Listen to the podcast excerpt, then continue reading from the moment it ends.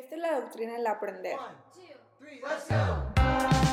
educativo. La visión pedagógica. Porque la educación no solo es la escuela, Pues, sino cómo enseñar. qué visión pedagógica Y tiene. esto es en realidad lo que es toda la educación.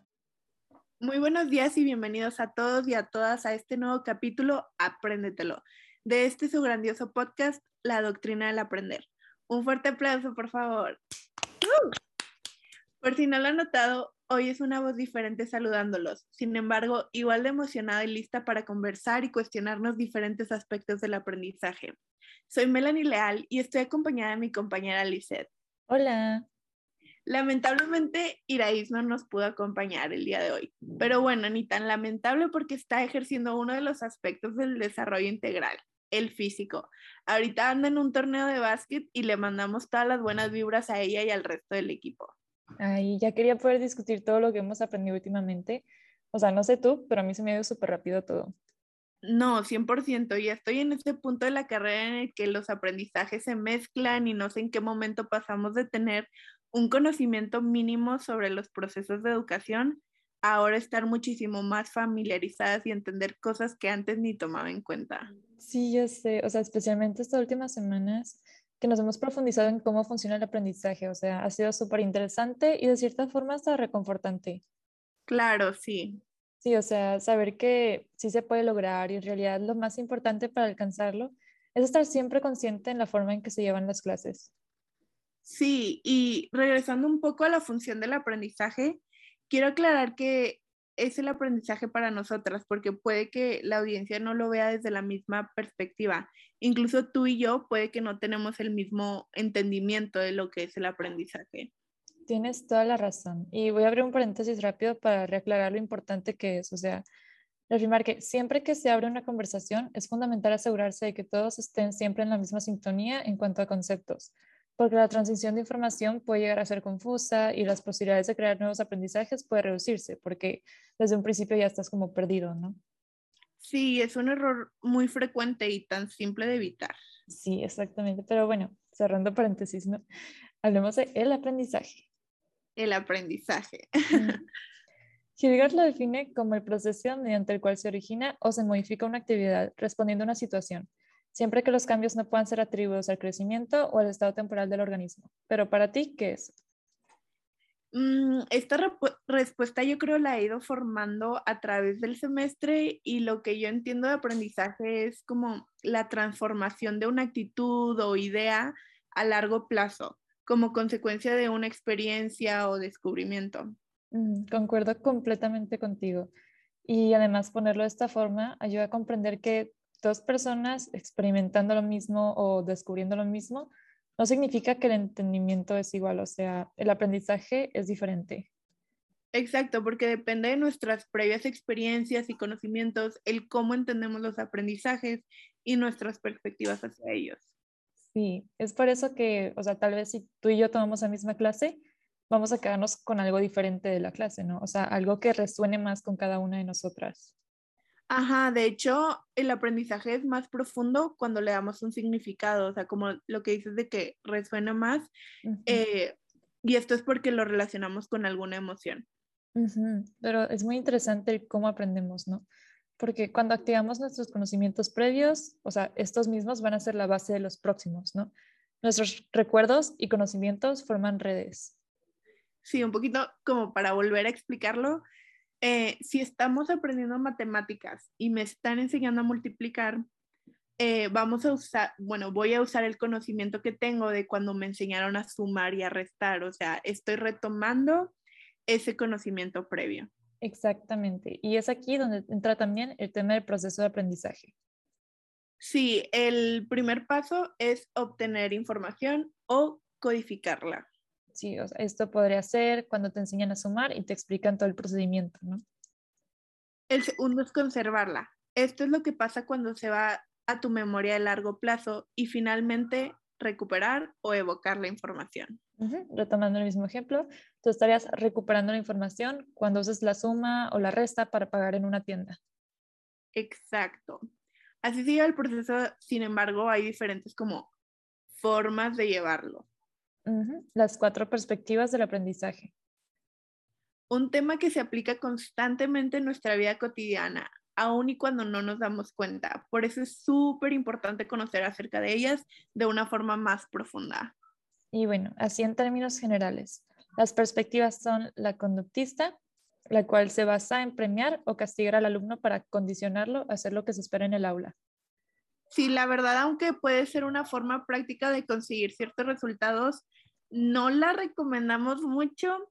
Esta puede ser válida en situaciones de emergencia cuando tal vez algo se sale de control. Sin embargo, no es una respuesta a largo plazo, la verdad, y sería mejor evitarla. Sí, o sea, un ejemplo de esta perspectiva es como nos daban estrellitas cuando terminábamos una tarea o nos portábamos bien en clase cuando éramos pequeños. Esto, sin embargo, podría crear un ambiente de competencia en el salón e incluso bajar la autoestima para algunos alumnos. Y más importantemente que todo esto, o sea, podría quitar estas ganas de aprender por el gusto que es de aprender, ¿no? Y convertirlo solamente en querer una recompensa. Sí, sí, está muy cañón, la verdad sí no la recomiendo, pero bueno, después tenemos la cognoscitivista, que parece trabalenguas.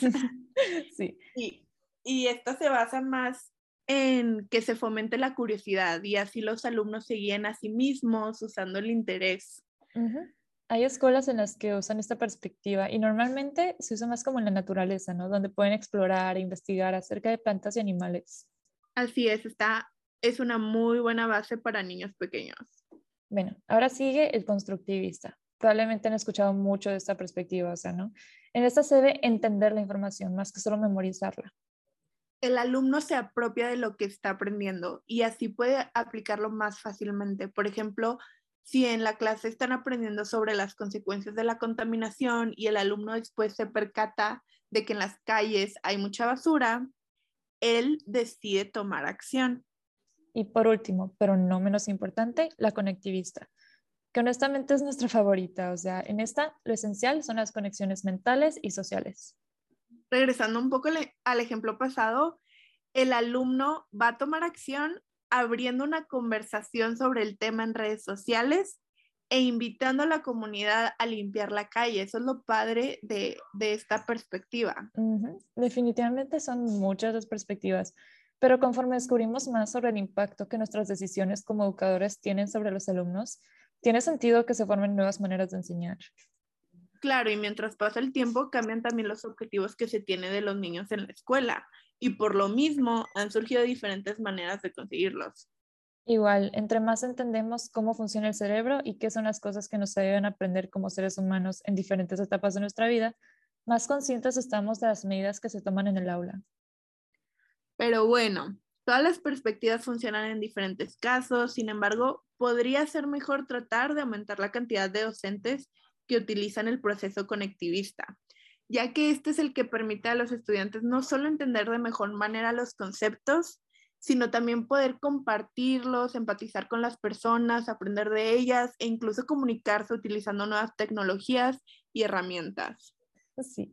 Oye, Melanie, ¿y qué te parece si interrumpimos rápido, Iris? para que nos comparte unos tips integrando diferentes aspectos de la perspectiva cognitivista, constructivista y conectivista. Me parece excelente idea. Hola, hola, ¿cómo están todos? Espero y en este episodio me estén extrañando también, pero pues bueno, no los puedo dejar olvidados. Así que les voy a decir unos tips de actividades para que se implementen en el salón de clases. Tenemos la cognitivista. Aquí pues obviamente se tiene que trabajar la memoria, es investigar y pensar. Una actividad que me parece increíble y muy divertida pues es el implementar el recordar cosas, pero pues de una manera innovadora. Un ejemplo, al inicio de cada sesión, hacer que los niños recuerden una frase, una palabra y que de repente el profesor a lo largo del transcurso de su clase los sorprenda preguntándoles cuál era la frase. Quien conteste correctamente puede recibir un premio otra es igual el hacer que te llegan trabalenguas, porque trabajan el decirlo correctamente, o sea, la lengua, y usan la memoria para hacer recuerdo del mismo. Y pues bueno, la constructivista. Aquí pues son actividades como mapas mentales en equipos y que el desarrollo de esta actividad sea de mucho diálogo para tener esa interacción grupal y que exista ese trabajo de resolución de problemas. Y por último, les voy a decir del conectivista. Esto en pocas palabras es conexiones con las personas, ¿no? Se genera una discusión y se hace la capacidad para formar conexiones y construir redes mentales sociales. Un tipo, una actividad, pues primero es esto, ¿no? El que sea grupal o en grupos divididos, ya sea de seis o siete personas, pues como uno quiera.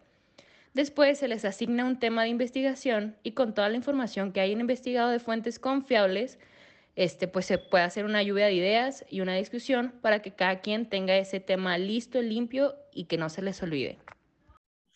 ¿Cómo es? Los tips de Iraíz. Estuvieron excelentes. Definitivamente ha hecho falta en este episodio.